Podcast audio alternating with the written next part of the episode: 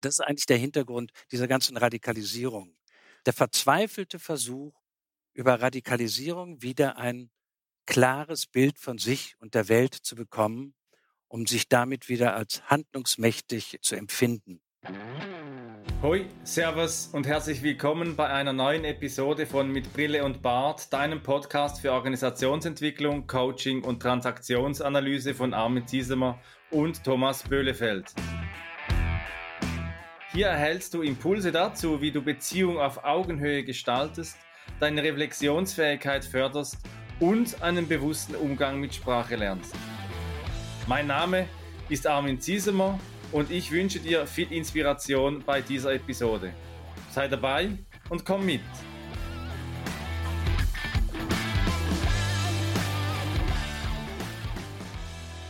Wir werden wahrscheinlich stärker berührt beim Anblick eines brennenden Kindes als bei dem eines auflodernden Planeten. Das soll René Magritte einmal gesagt haben.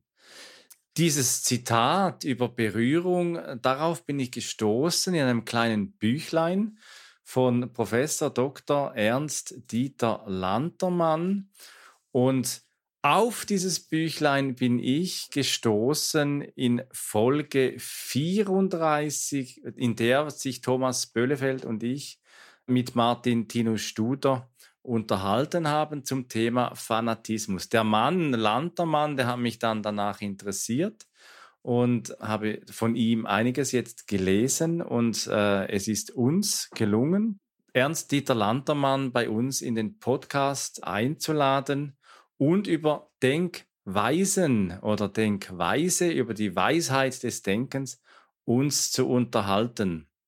Wie kommen wir zu Bildern der Wirklichkeit? Das ist eine der Fragen, die uns heute beschäftigen wird. Wie haben wir es mit dem Fühlen, mit dem Denken, mit dem Handeln oder eben auch der Emotion, Kognition und der Handlung, was ja auch in der Transaktionsanalyse zentrale Aspekte der persönlichen Entwicklung sind. Aber neben Ernst Dieter Lantermann auch heute wieder mit dabei Thomas. Hallo Thomas. Ja, hallo Armin und halli, äh, hallo und moin an euch da draußen an den Empfangsgeräten. Ich freue mich, dass ihr wieder dabei seid. Heute in der Folge 46, Denkweise, ist ja so ein Titel. Manchmal mache ich ja auch Sachen ohne nachzudenken, sondern einfach aus dem Bauch heraus so. Also Intuition wird auch ein Thema sein. Und ich habe mich schon in dem Vorgespräch, was wir führen durften, sehr angeregt unterhalten dürfen und sehr, äh, sehr interessiert zugehört und äh, freue mich auf die Folge und auf die Aufnahme jetzt mit unserem Gast. Herr Lantermann ist heute bei uns. Äh, bitte stellen Sie sich doch kurz vor, damit die Menschen wissen, mit, mit wem wir uns hier unterhalten. Ja, zunächst vielen Dank für die Einladung. Ich bin äh, noch neugieriger als vorher, seitdem wir das letzte Gespräch geführt hatten. Also Ganz kurz, ich habe Psychologie studiert, äh, nachdem ich vorher ähm, nutzlosere Fächer noch studiert hatte und äh, habe dann in Aachen äh, eine erste Stelle gehabt, in der ich äh, sehr mathematisch interessiert war und also mathematische Modelle, Messtheorie und so weiter als Lieblingsthema gefunden hatte, bis das äh, nach und nach das Interesse danach ließ und äh, wichtige Kollegen von mir, ältere Herren, gesagt haben, es wird allerhöchste Zeit, dass du mal theoretisch arbeitest. Und da habe ich relativ früh mein Thema gefunden, was mich eigentlich in allen, mehr oder weniger allen Veröffentlichungen und, und äh, Studien begleitet haben oder zum Teil zur Grundlage auch wurden, von der Emotionspsychologie über äh, Umweltpsychologie, Sozialpsychologie. Immer dieses Thema, immer wieder dieses Thema, was auch in diesem kleinen Büchlein, was schon genannt worden war, äh, eine große Rolle spielt. Wie kann man sich vorstellen, das Verhältnis zwischen Denken, Fühlen und Handeln? Das ist ein sehr, sehr komplexes Thema, was mich nicht losgelassen hat. Das habe ich im Bereich der Kunst äh, versucht äh, zu analysieren, im, äh, dann aber auch äh, bei Gruppenprozessen im Umgang mit äh, Komplexität äh, sehr, hat mich das sehr beschäftigt. ich habe Kurse gemacht, Umgang mit Komplexität und wo da auch ein Höhepunkt beziehungsweise ein Zentrum war, Umgang mit eigenen Emotionen beim Handeln und so weiter, so bis heute. Und äh, das letzte Buch, was ich da im Größeren geschrieben habe, das ging um Radikalisierung. Da spielt die Emotionalisierung eine riesige Rolle, um zu verstehen, warum sich Leute heutzutage so radikalisieren und zu Fanatikern werden. Vielleicht reicht das erstmal. Das Buch, das heißt Die radikalisierte Gesellschaft, ist erschienen im Blessing Verlag, ist online erhältlich. Und äh, Thomas, du hast dir das gleich bestellt.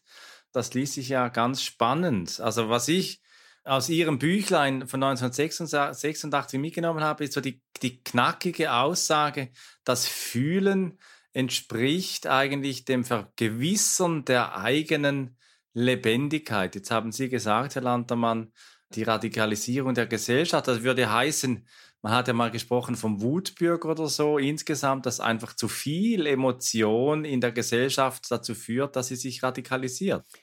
Ja, so allgemein äh, ist das äh, schon richtig, aber auch nicht ganz äh, aussagekräftig. Also es geht schon darum, zunächst einmal, was ist der Hintergrund von solchen intensiven Emotionen, die man äh, gerade bei Querdenkern, äh, bei, bei äh, Extremisten auf der linken, vor allem auf der rechten Seite, beim Rassismus wiederfindet. das sind Emotionen der Wut, des Hasses und aber auch des so eines tiefen Ressentiments, äh, nicht ernst genommen zu werden, nicht anerkannt zu werden von der Gesellschaft und so weiter. Und dass der Hintergrund all dieser tiefen zum Beispiel, also und auch verstörenden äh, emotionalen Prozessen ist die Angst, die Bedrohung des Selbstwertgefühls in einer Zeit, die so hochkomplex und nicht mehr überschaubar und erkennbar ist für jeden Einzelnen, dass man in der Regel nicht mehr weiß, wer man ist, wozu man gehört, äh, was man tun kann und was man lassen könnte. Das ist eigentlich der Hintergrund dieser ganzen Radikalisierung. Der verzweifelte Versuch, über Radikalisierung wieder ein klares Bild von sich und der Welt zu bekommen, um sich damit wieder als handlungsmächtig zu empfinden. Und das heißt auch wieder gerade in solchen Momenten äh, der aufbrechenden Wut und des Triumphes gerade bei Fanatikern äh, der rechten Szene zu beobachten, das Glück, was sie ausstrahlen, diese Zufriedenheit, endlich bin ich wieder bei mir, endlich bin ich wieder mit anderen Menschen zusammen. Das geht natürlich absolut auf Kosten eines logischen oder auch nur einigermaßen differenzierten Denkens. Das ist dann auch nicht mehr wichtig. Ich bin, also weiß ich. Ich fühle, wollte ich sagen, ich fühle, also weiß ich. Das ist so das Motto der heutigen Zeit mit allen äh, natürlich Unwägbarkeiten und Ausdifferenzierungen, auf die wir sicherlich noch kommen. Sie sagen, ich fühle, also weiß ich. Da gibt es ja diesen alten Satz, ich denke, also bin ich. Ja. Und mir scheint, dass gerade heute ja die Betonung, auch gerade in Organisationen, äh, in der Organisationsentwicklung sehr stark nach wie vor auf rationale, strukturierte äh, Prozesse gelegt wird, sehr auf Standardisierung und die Intuition, der Bauch eigentlich keine äh, große Rolle spielt. Wir haben ja in uns diese universelle Logik der uralten menschlichen Entwicklungsgeschichte, Stammhirn, äh, wenn du zuhörst, als, äh, ähm, als ältester Teil unseres Funktionierens, wie wir sind. Und heute sagen Sie, Herr Lantermann, dass wir eigentlich kontextferne Funktionen dann in uns haben, die in die gewandelten Verhältnisse angepasst werden sollten, müssten. Ja, und sie tun es ja auch. Also dazu taugt natürlich auch das, äh, mal das Erkennen, das Denken, die Einschätzung der Situation. Nennen wir das mal das einigermaßen mehr oder weniger vernunftgeleitete Denken, hilft ja schon auch, zum Beispiel zu erkennen, wovor wir uns heute fürchten müssen zum Beispiel. Ne? Also es ist angelegt, äh, Furcht ist ein, ein, eines der grundlegenden Gefühle, wie auch Hass äh, und wie auch ein Wunsch nach Zugehörigkeit. Aber je nach Kultur, in der Entwicklung der verschiedenen Kulturen, binden sich solche Urprogramme äh, mit äh, immer neuen persönlichen und, und gesellschaftlichen Erfahrungen. Also ich unterscheide da zwischen Syntax von Gefühlen und der Semantik von Gefühlen. Syntax meint diese Urprogramme, die biologischen, die fixiert sind, die wir auch nicht ändern können. Aber daran knüpfen sich Bilder der Wirklichkeit, Bilder meiner Stellung im Universum, äh, bei, äh, zwischen anderen Menschen, auch mit mir selbst, bilden, bilden sich also nach und nach Bilder, die kulturell verankert und äh, organisiert sind. Und darüber ist durch dieses Denken, durch das Empfinden, wie die heutige Zeit so ist, schmiegen sich unsere Gefühle durchaus an die Wirklichkeit an. Die Frage ist, ob das immer auch konstruktiv ist. Ja, also ähm, im Gespräch bis jetzt ähm, pendeln wir ja immer so zwischen den Begriffen äh, rationales Denken und Intuition hin und her oder auf dem Zwischenfeld beschäftigen wir uns gerade schon. Und vielleicht ist es ein guter Punkt, wenn wir zunächst mal für die Zuhörerinnen und Zuhörer auch klar haben, was verstehen wir denn darunter? Also was verstehen wir unter rationalem Denken und unter Intuition? Gibt es da eine, eine gute Beschreibung dafür? Ja, aber ich möchte zunächst einen Grund, sehr, sehr grundsätzlichen Satz äh, sagen, innerhalb äh, ja. äh, dessen Semantik sozusagen das auch deutlicher wird, äh, wenn wir dann von Intuition und Ratio sprechen. Nehmen wir das mal so im produktiven Wechselspiel von analytischen, rationalen Denken und Intuition greifen wir gleichzeitig auf innere Bilder und Gedanken zurück, aber auch auf eine Wirklichkeit, äh, die uns in dem Wechselspiel zwischen Intuition und klugen Denken erst handlungsmächtig macht. Also ist alles Handeln, was wir, alles das, was wir tun, vollzieht sich in dem Wechselspiel zwischen Kontrolle, also Analyse und selbstorganisierenden Prozessen äh, innerhalb unseres Gedächtnisses, unseres Körpers. Und nennen wir das mal vorläufig Intuition. Es gibt kein Denken mhm. ohne Intuition, es gibt keine Intuition ohne Denken. Und was verstehen wir unter Intuition? Da haben wir ein paar Stichworte. Es ist spontan, es verläuft unbewusst. Intuition führt zu strukturbildenden Prozessen äh, innerhalb unseres äh, Körpers, unseres Denkens, äh, aber unbewussten Denkens. Und es ist vor allem nicht, auch wenn die Intuition zu einem Ergebnis kommt, ah, so heißt der Mensch, ist der Weg, den wir dort äh, ge gewählt haben, um endlich den Namen wieder zu finden, äh, den wir vergessen hatten beim Gegenüber, ist grundsätzlich nicht bewusstseinsfähig und äh, pflichtig sowieso nicht. Also es ist ein unbewusst ablaufender, sich selbst organisierender, erfahrungsstrukturierender und wahrnehmungsstrukturierender Prozess. Das läuft alogisch, das läuft holistisch, das heißt in einem intuitiven äh, Geschehen, äh, Einsichtsprozess sind ganz viele Dinge gleichzeitig aktiviert, von hormonellen äh, über physiologische, über motorische äh, Prozesse hinweg äh, zu äh, bis hin zu äh, Rückgriffe aufs Gedächtnis. Aber alles dieses läuft nicht logisch, sondern nach Assoziation, nach den eigenen Logiken einer sich selbst organisierenden Prozesshaftigkeit, genannt Intuition. Und das ist natürlich, und ne, das Ergebnis sind Muster, die wir erkennen, Muster der Wirklichkeit. Das wäre uns im rationalen Modus unserer Verstandestätigkeit gar nicht denkbar. Was meint rational? Rational meint, konzentriere dich auf ein Detail, verbinde das Detail mit anderen Details nach Möglichkeit, selbstverständlich nach logischen Regeln, also ein lineares Denken, ein äh, Denken, was sich immer nur bezieht auf Details und niemals auf die Gesamtsituation. Das geht nun mal nicht. Und es heißt, äh, also zum, zum Denken, zum analytischen Denken gehört selbstverständlich auch sowas wie Selbstreflexion, also bewusstes über sich selbst verfügen im Denken, Klarheit der Kommunikation, Genauigkeit, Konsistenz, vor allem logische Korrektheit. Und äh, natürlich geht das dann, dieses äh, logische Denken oder das analytische Denken verläuft natürlich sehr, sehr viel langsamer weil es geht ja immer nur von einer zur anderen, zur dritten, zur vierten Information, die man dann verbinden möchte nach logischen Regeln, äh, als bei der Intuition. Plötzlich hat man ein Muster, plötzlich hat man eine Idee. Ah, so sieht es hier aus, darum geht es hier. Das verläuft erheblich in der Regel schneller als das logische Denken. Aber beide zusammen erst machen uns handlungsfähig. Werbung. Mitarbeitende gewinnen ist oft eine Herausforderung. Mitarbeitende binden die Kür.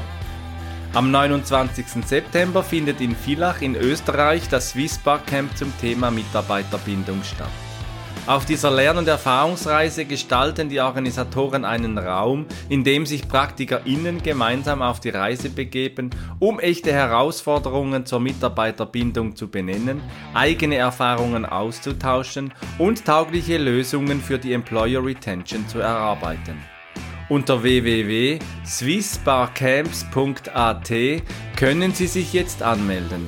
Wir suchen Sie als erfahrene Person aus der Führung und dem HR. BeraterInnen und PersonalvermittlerInnen können teilnehmen, wenn sie zwei Kunden eines Swissbar Camps Lernreise ermöglichen. In diesem Kreis von Fachpersonen können sie ihr Thema einbringen, vertrauensvoll spiegeln lassen und dafür konkrete Lösungen erarbeiten. Dafür stehen Ihnen die Organisatoren bereits im Vorfeld beratend zur Seite. Kärntner Betriebe werden mit 50 Euro pro Ticket von der Wirtschaftskammer unterstützt. Melden Sie sich jetzt an und werden Sie aktiver Teil von Swissbar Camps. Ja, und, und was Sie ja beschreiben dann noch ist, so, dass es dann mündet in einem stimmigen Globalgefühl. Ja. So am Ende, dass so die Empfindung da ist äh, von diesem stimmigen Globalgefühl und dass ja die Intuition auch bezieht. Sie haben das Beispiel genommen von Namenserinnerung bei einem Gegenüber dass dann auch das beziehungsstiftend auch wirkt zu wahrgenommenen Situationen eben durch Gefühle und dass eben die Intuition auch etwas Körpernahes mit sich bringt. Und da führen Sie ja äh, etwas ein, das ja in, in der gängigen Literatur auch meines Wissens seltener ist und ich auch immer wieder feststelle, auch in der Transaktionsanalyse, Denken, Fühlen, Handeln im Kern, aber die Leiblichkeit, die Leiberfahrung, das Körperliche, dass diese Dimension oftmals auch gerade in Organisationsprozessen, ich erinnere mich dann an Vorstandssitzungen, wo die Ratio einfach dominiert und niemand sagt, ich habe da ein schlechtes Bauchgefühl, dass dann der er vielleicht auch ausgelacht wird, dass diese Leiblichkeit oder belächelt wird zumindest, dass diese Leiblichkeit eher äh, eine untergeordnete Rolle spielt. Ja, auch eine Rolle, die, sag mal, in einem äh, von der, äh, wie soll ich mal sagen, rationalistisch verdorbenen ökonomischen Theorie verachtet wird. Und es gibt ja auch Untersuchungen dazu, die unter anderem eben auch mein Kollege Gigerenzer angestellt hat, ein Intuitionsforscher, äh, dass äh, viele Entscheidungen auch auf Vorstandsebene durchaus äh, intuitiv oder wie er es nennt, mit Bauchgefühl ausgestattet oder herrühren, aber das darf man nicht sagen. Da muss man äh, später dann, ne, wenn man sagt, ah, ich habe ja ein komisches Gefühl, und da muss man aber unbedingt zwingende Gründe und Ursachen äh, und so weiter, also wieder rational argumentieren, damit man nicht verlacht wird. Da haben Sie ganz recht. Also das ist einfach weiterhin verpönt. Auf der anderen Seite, ich mein, äh, das, das klingt jetzt banal, aber Denken findet immer in einem jeweils gestimmten Körper statt.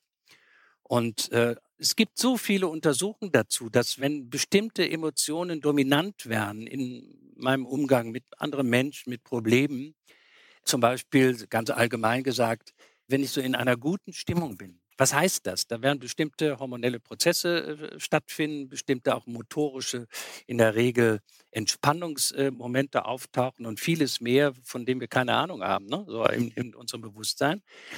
Das schafft eine positive äh, Gefühlslage und in dieser Gefühlslage, wenn sie positiv ist, allein in einer solchen sind wir in der Lage, ganzheitlich äh, Dinge aufzufassen, sind wir in der Lage, vor allem natürlich auch mit allen Problemen, in gewisser Weise rational zu handeln, nur mit einem Problem, nämlich in, in einem positiven Gefühlszustand. Das ist nur ein Beispiel unter ganz vielen. Sind wir sehr gut in der Lage, Strukturen zu erkennen, Nehmen wir das mal so.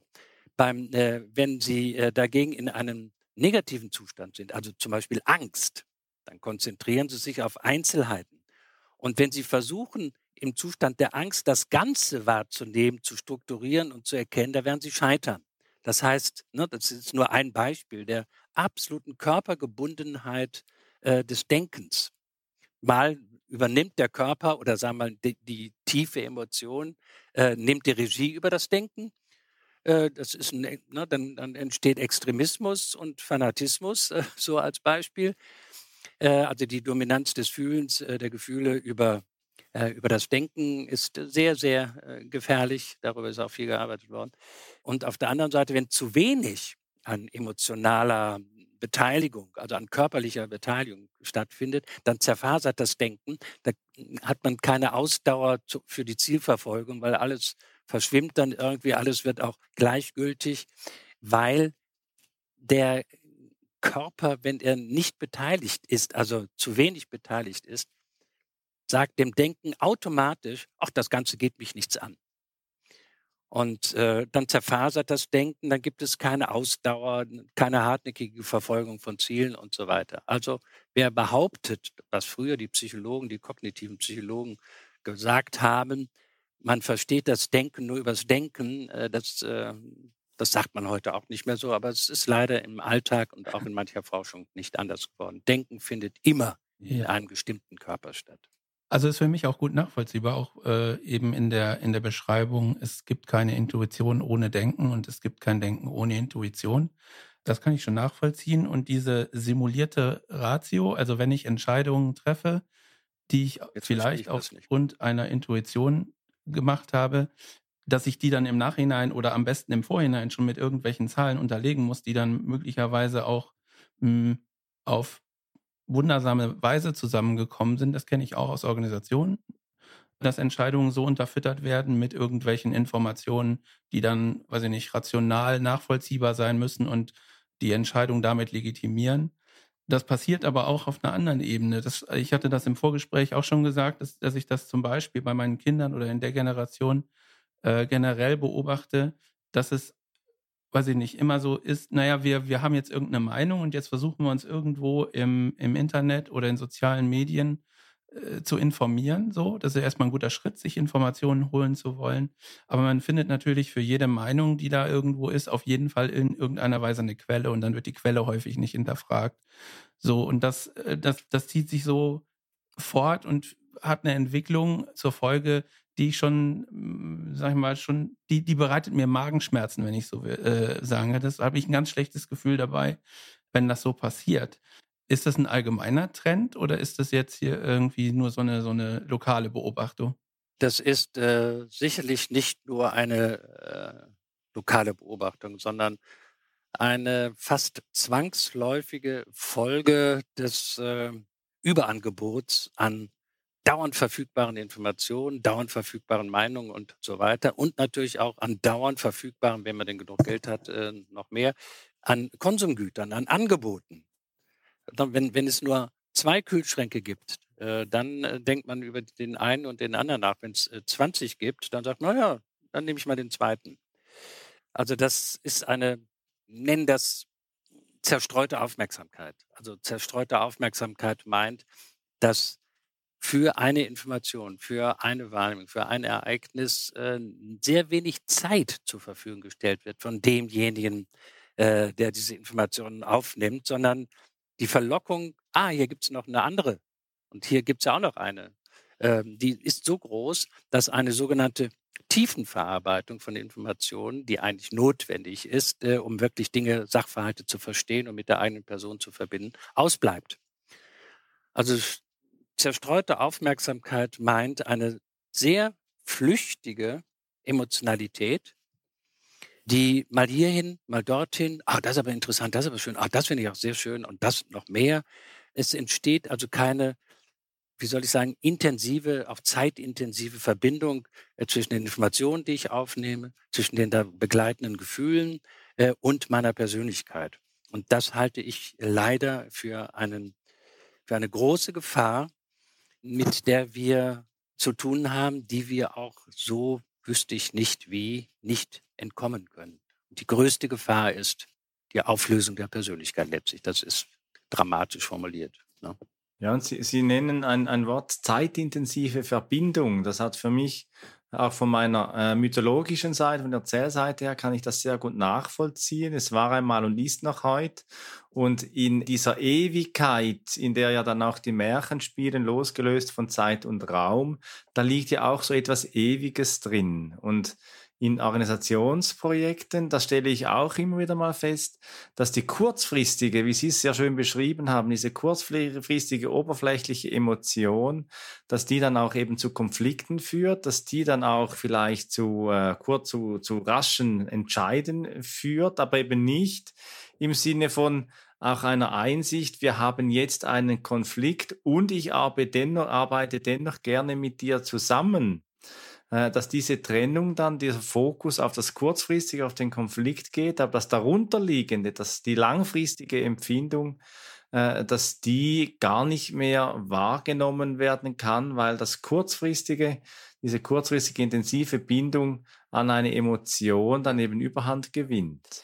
Ich stimme Ihnen dazu in diesen Beobachtungen und äh, zu einer zum Beispiel sozialen Beziehung, die ich eingehe mit anderen Menschen, gehört ja, das ist auch wieder trivial, was ich sage, eine leibliche Erfahrung mit dem anderen. Also ihn zu sehen, ihn zu riechen, zu spüren, zu sehen, wie er sich bewegt äh, und gemeinsam etwas unternehmen. Also eine Beziehung, die sich aufs äh, Digitale erschöpft, also digitalis äh, digitale Medien als sozusagen Brücke von einem Menschen zu anderen, zu anderen, hat eben den großen Nachteil, dass solche Beziehungen erstens flüchtig in der Regel bleiben und allgemein verbunden sind mit dem Gefühl einer Devitalisierung.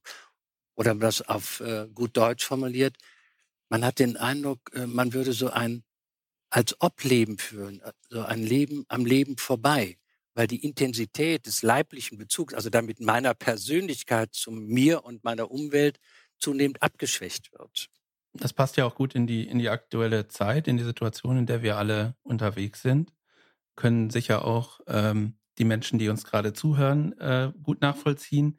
Wir haben ja ganz häufig jetzt in den letzten äh, Jahren die Situation gehabt, dass Menschen sich nur, äh, sag ich mal, Kopf und Oberkörper gesehen haben.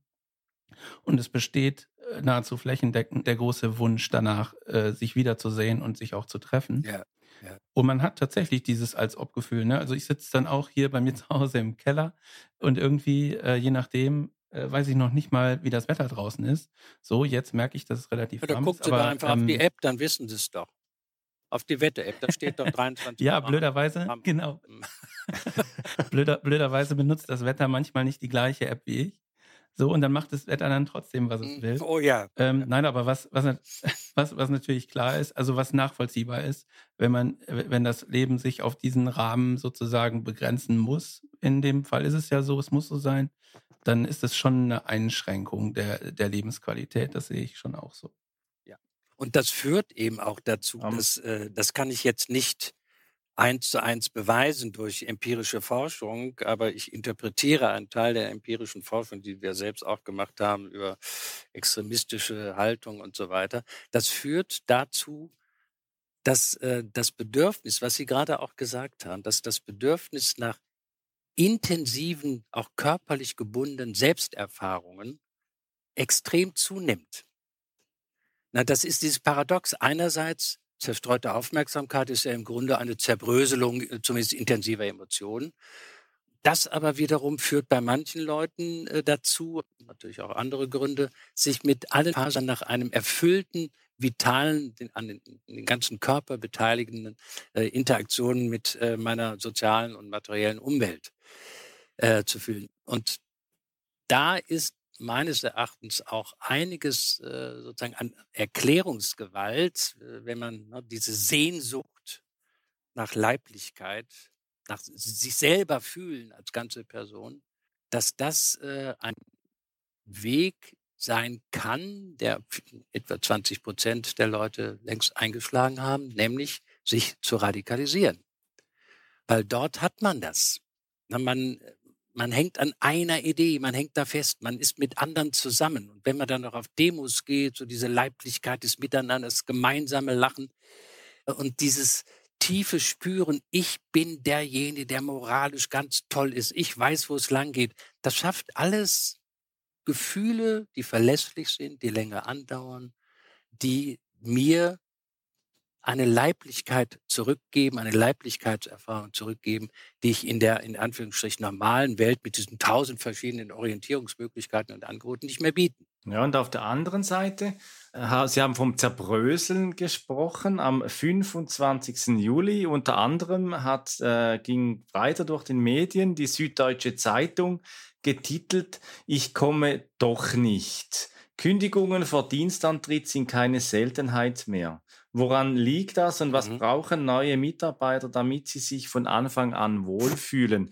Und ein Grund dafür wird dann aufgeführt, dass die Veränderung in Rekrutierungsprozessen zu Online-Recruitings auf beiden Seiten dann eben auch die Beziehung zu Beginn eines Arbeitsverhältnisses eben auch schwächt. Also dass wir wirklich nur noch sagen, wir haben so diese oberflächlichen Beziehungen, wir kommen nicht in eine Tiefe und das braucht ja dann viel mehr. Und Sie sagen dann ja gut, eben zum einen, Kognition, Handlung und Emotion, das sind drei Aspekte, die gelingend verbunden werden sollen und eine Einheit bilden sollen, damit eben auch eine tiefergehende Beziehungserfahrung entstehen kann. Das ist ja eine völlig neue Herausforderung. Ja, und diese Tiefe, wenn das denn gelingt, also rein online ist das äh, nicht machbar. Also ich habe da Erfahrung aus meinem nahen Umfeld. Das kann man online auch großartig machen, mit Rollenspiel, mit allem drum und dran. Aber in der Regel läuft das ja anders. Und äh, was dann fehlt, wenn man nicht, also eine, ich sage es wieder, in der Lage ist, eine vitale Beziehung zu dem Gegenüber einzugehen, also eine auch sinnlich spürbare Beziehung einzugehen, äh, dann kann man von dieser Person, die sich da beworben hat und nicht kommt, mhm. auch kein Commitment erwarten. Commitment setzt voraus eine Art Selbstverpflichtung. Und Selbstverpflichtung ist nicht nur ein kognitives Konstrukt, also jetzt verpflichte ich mich selbst. Nein, ich muss das auch sozusagen in meinem Körper, braucht das eine Resonanz. Nur dann wird das Handlungs. Das ist ja die neue Herausforderung, die im Moment in ganz vielen Unternehmen zu spüren ist, ne? die unter den Pandemiebedingungen äh, neue Menschen dazu bekommen haben, dann auch darauf gesetzt haben, dass sie vielleicht aufgrund von Fachkräftemangel ähm, ist ja auch ein beliebtes Stichwort, ins Ausland expandiert sind, weil das ja online so wunderbar geht. Also in der Remote-Arbeitswelt ist das alles gut. So, und auf der eher äh, rationalen Ebene kann man dann sagen, naja, gebe ich denen halt die richtigen Tools äh, und eine gute Internetverbindung und dann, und dann passt das schon so. Aber die Wahrheit ist halt, und das merken ganz viele Unternehmen tatsächlich, dass die Bindung dieser Mitarbeitenden wesentlich schwächer ist als, als es wäre, wenn im, im herkömmlichen, äh, weiß ich nicht, Recruiting-Prozess. Und das ist ja genau das, was wir gerade diskutiert haben, dass die körperliche Verbindung, also das, was sozusagen diese, diese Beziehung intensiver macht, einfach fehlt.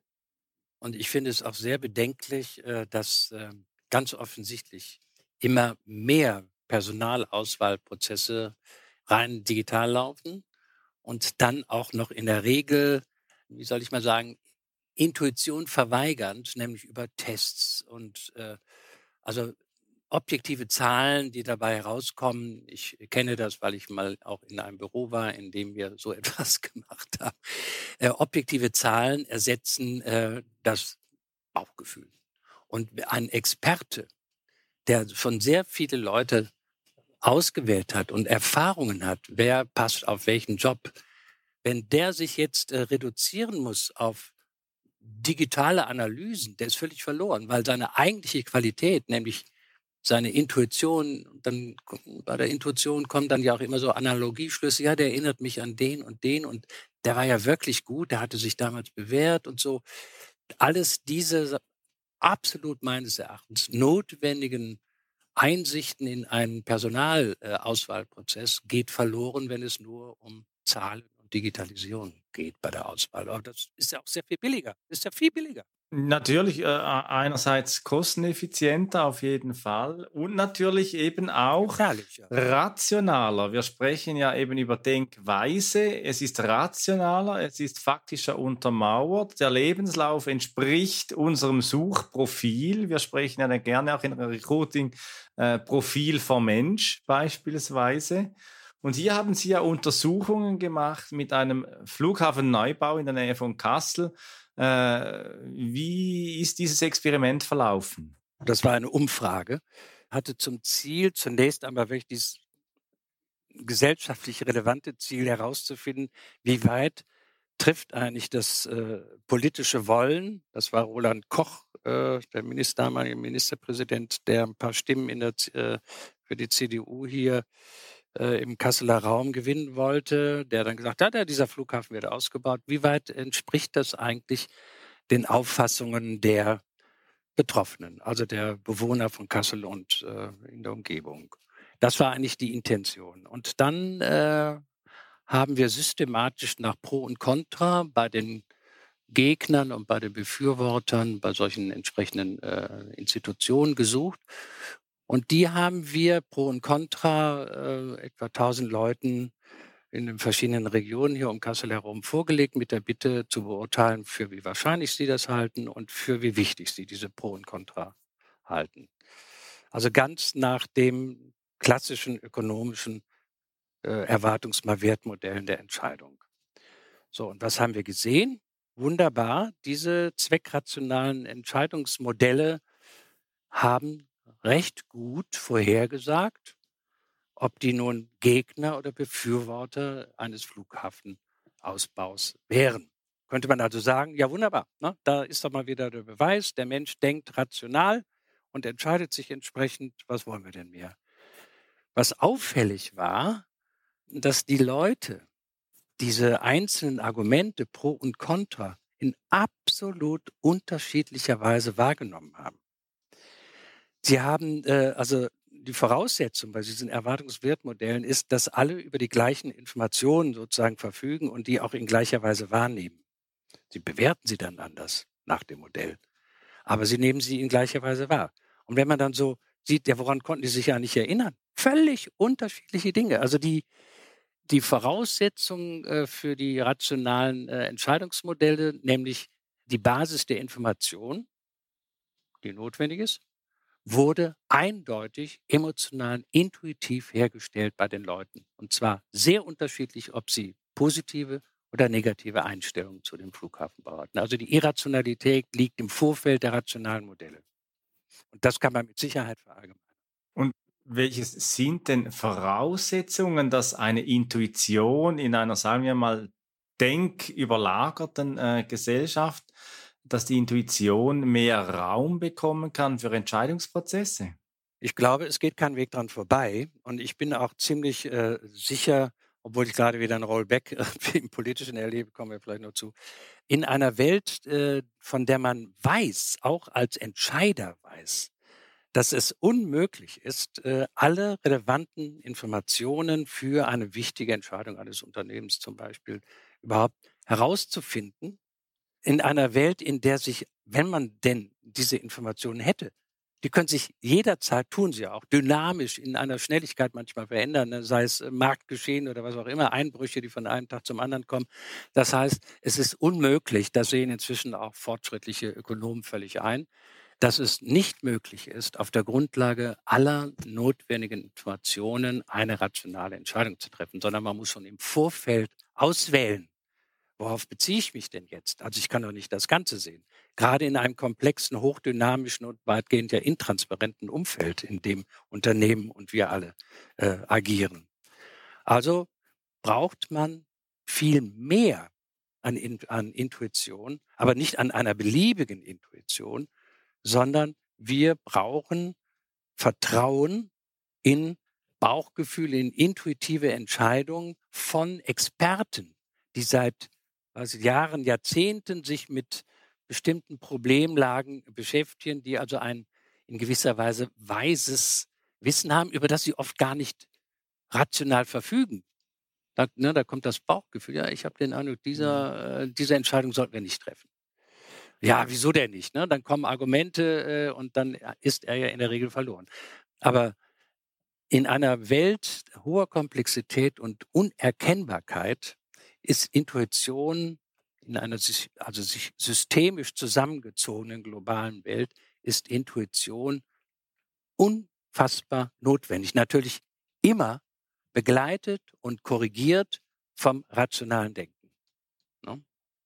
Aber die Basis, die kann nur die Basis der, also viele Entscheidungen, Informationsbasis, kann nicht mehr über den normalen, rationalen Weg befriedigend hergestellt werden, sondern da brauchen wir äh, Intuition. Wir hatten ja am Anfang gesagt, Intuition ist eine Gabe, die wir haben, eine unglaublich gute Gabe, die wir haben, außerordentlich viele, auch heterogene Sachverhalte, die in unserem Gedächtnis und in unserer akuten Umwelt vorfindbar sind, zu einem kohärenten Muster zusammenzufassen. Und dieses Muster kann dann zu einer Entscheidungsgrundlage auch rationalen. Peter Kruse, Peter Kruse, es gibt ja das YouTube-Video, das findest du übrigens dann auch noch in den Show Notes, äh, wenn du die Podcast-Folge hörst. Er hat ja eine Lösung im Umgang mit Komplexität, sagt er ja, äh, äh, suchen Sie einfach den günstigsten Preis. Ja, ja. Äh, den, mhm. der günst, den günstigsten, den, den findet auch noch der dümmste. So. Mhm. Und äh, in, in unserem Vorgespräch haben wir auch noch uns darüber unterhalten, so das Thema, ein Lösungsaspekt, ein Thema zu bevorzugen und zu sagen, okay, wir entscheiden uns dafür. Und da haben Sie auch eine Forschungsarbeit erwähnt, die Sie mit Landwirten auf äh, Bauernhöfen simuliert haben. Und ähm, wie das vor sich gegangen ist, dass am Ende eigentlich der Umgang mit Ambivalenzen sehr wesentlich als Aspekt, um Komplexität auch zu bewältigen, dass das, dass das vorgeht vor einzelnen Zielsetzungen und diese zu 100 Prozent zu erwähnen, äh, zu erreichen. Ja, das ist äh, praktisch eine Konkretisierung dessen, äh, was man so ne, Umgang mit komplexen Systemen bezeichnet. Ne? Und der Bauern, ein landwirtschaftlicher Betrieb, ist ein hochkomplexes System. Und was man lernt und was auch Systemtheoretiker seit Ewigkeiten predigen, äh, ist, dass grundsätzlich ein System zerstört wird, wenn man nur einen Parameter, eine Zielgröße sozusagen verabsolutierend maximal erreichen möchte. Beispiel in unseren Untersuchungen, über die wir auch gesprochen hatten. Dieser, äh, wir haben dann andere Simulationen gemacht, äh, zum Beispiel über ein fiktives Entwicklungsland und da passiert vieles. Äh, Bodenerosion und, und irgendwelche Tierchen kommen da und fressen die letzte Ernte weg und soziale Bewegungen, alles Mögliche. Und die Aufgabe dieser Leute war, dieses simulierte Entwicklungsland über einige Jahre, ich weiß nicht, ich glaube zehn oder so, am Leben zu erhalten. Und dann passierte Folgendes, äh, was von uns Versuchsleitern äh, da in die Simulation ähm, eingefuscht wurde, dass da viele Leute starben an einer Tsetse-Fliege. Also die waren, äh, plötzlich gab es einen großen Bevölkerungsrückgang durch Krankheit. Und da wird's jetzt was, wurde es für uns sehr interessant, weil wir auch Leute dabei hatten von einem Medizinunternehmen hier in der Nähe. Ich werde nie vergessen die Tränen einer Frau, die an diesem Experiment enthusiastisch teilgenommen hatte. Sie hat natürlich gesagt, was? Die Leute, das sieht man dann so. Die Leute sterben, was? Ein Drittel ist schon gestorben. Jetzt müssen wir aber alles alles äh, unternehmen, das ganze Geld, was wir haben und die internationalen Beziehungen, die wir haben und alles, um den Zustand des Gesundheitssystems äh, auf Vordermann zu bringen, sodass keiner mehr äh, an diesen Krankheiten sterben muss. Ich finde, jeder von uns hat mit diesem Gedanken sehr, sehr viel Sympathie. Also sie hat es umgesetzt und äh, also natürlich nur auf dem Computer simuliert und dann stellte sie nach einigen Jahren fest, dass sehr viel mehr Leute als vorher gestorben waren, äh, dass äh, die Bodenerosion, die Wasserknappheit und anderes äh, sehr stark zugenommen hatten und vor allem auch Hungersnöte eingetreten waren. Und was war los? Durch diese einseitige Fixierung auf den Menschen muss es gut gehen, das ist zynisch, wenn man das sagt, aber es ist leider so, äh, hat das ganze System durcheinander gebracht. Die Bevölkerung wuchs explosiv an, aber die Ressourcen, die zu der Ernährung, äh, zum Leben dieser explosiv an, äh, angewachsenen äh, Bevölkerung notwendig gewesen wären, haben damit nicht Schritt gehalten. Also, was lernt man daraus? Setze niemals bei einem komplexen Problem in einer komplexen äh, Entscheidungssituation niemals alles auf eine Karte. Niemals alles auf eine Karte. Ich fühle mich in so einer Situation immer so ein bisschen als Spielverderber, muss aber darauf hinweisen, dass unsere Zeit langsam dem Ende entgegengelaufen ist, was ich total schade finde, weil ich dieses Gespräch sehr anregend finde und das Thema äh, wirklich sehr, sehr interessant finde und enorm wichtig. Was ich so mitgenommen habe, ist dieses nicht auf eine Karte setzen. Also es geht im, nicht darum, eine Entscheidung zu treffen, will ich denken oder der Intuition folgen. Also nicht entweder oder, sondern es geht um ein gewinnendes Miteinander von beiden. Was dafür erforderlich ist, und das ist vielleicht die, eine ganz wesentliche Erkenntnis, äh, auch für unsere Zuhörerinnen und Zuhörer, ist der Faktor Zeit. Also, dass man sich Zeit nehmen muss einfach, um das Bauchgefühl auch mitzunehmen, also um Intuition zu ermöglichen, braucht es Zeit. Zeit und Erfahrung. Und Erfahrung, genau. Auch dieses Bauchgefühl, dem Bauchgefühl mal nachzugehen. Also wenn eine Entscheidung getroffen werden soll und irgendjemand sagt, also irgendwie habe ich da ein ganz schlechtes Gefühl, nicht einfach wegwischen und sagen, nee, aber alle Argumente, die wir jetzt vorgebracht haben, sprechen eigentlich dafür und bleib du mal still mit deinem Bauchschmerzen, sondern dem auch vielleicht nachzugehen. Und dieses Bauchgefühl enorm wichtig ist für eine, für eine gute Beziehung miteinander, insbesondere auch, und das hatten wir äh, auch besprochen, im Recruiting-Prozess so, wo dieses Bauchgefühl durch die fehlende Körperlichkeit, also durch dieses Nicht-Treffen, tatsächlich auch in den Hintergrund gedrängt wird, was auf beiden Seiten natürlich irgendwie dazu führen kann, dass die Beziehung nicht lange dauert. Und Intuition ist halt tatsächlich ein großer Wert, über den wir viel zu wenig verfügen in unseren Entscheidungsfindungen. Das habe ich so mitgenommen. Armin, wie geht's dir?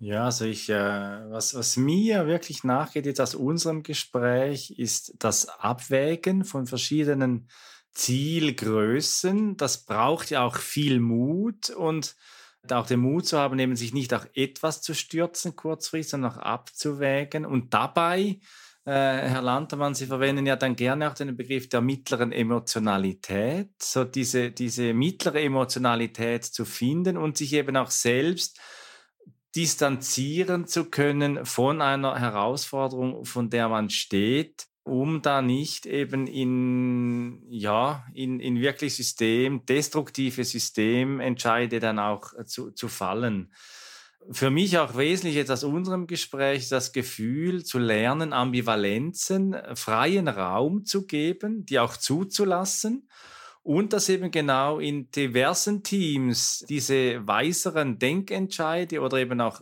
Gefühlsentscheide, wir erweitern ja die Denkweise auf die Denk- und die Fühlweise, dass die auch unter Einbezug von leiblichen Regungen, dass die auch ernst genommen werden und dass so Kognition, Emotion und Handlung eben miteinander ideal verbunden werden und dass das am Schluss eben sowohl bezogenere Unternehmensprozesse, Arbeitsbeziehungen gibt. Und was mir dann eben in Bezug auf Rekrutieren noch nachgeht, finde ich ein ganz spannendes Beispiel mit äh, diesem Titel Ich komme doch nicht, dass es auch darum geht, in der ähm, Employer Retention, in der Mitarbeiterbindung, Prozesse zu bilden, die eben auch Bezogenheit schaffen. Wenn dir diese Episode von Mit Brille und Bart gefallen hat, dann zeig uns das mit deinem Like und abonniere gleich den Kanal, damit du keine Folge verpasst. Alle Links zur Folge findest du in den Show Notes. Da findest du auch unsere Kontaktdaten, wenn du uns etwas mitteilen möchtest. Wir sind verfügbar in Deutschland, Österreich, der Schweiz und natürlich remote, wenn du Orientierung und Begleitung für deine Veränderungsprozesse suchst. Teile diesen Podcast mit Menschen, die davon profitieren können und lass eine Rezension bei Apple Podcast da. Ich bin Armin und wünsche dir bis zur nächsten Episode eine gute Zeit. Komm mit und verbinde Perspektiven.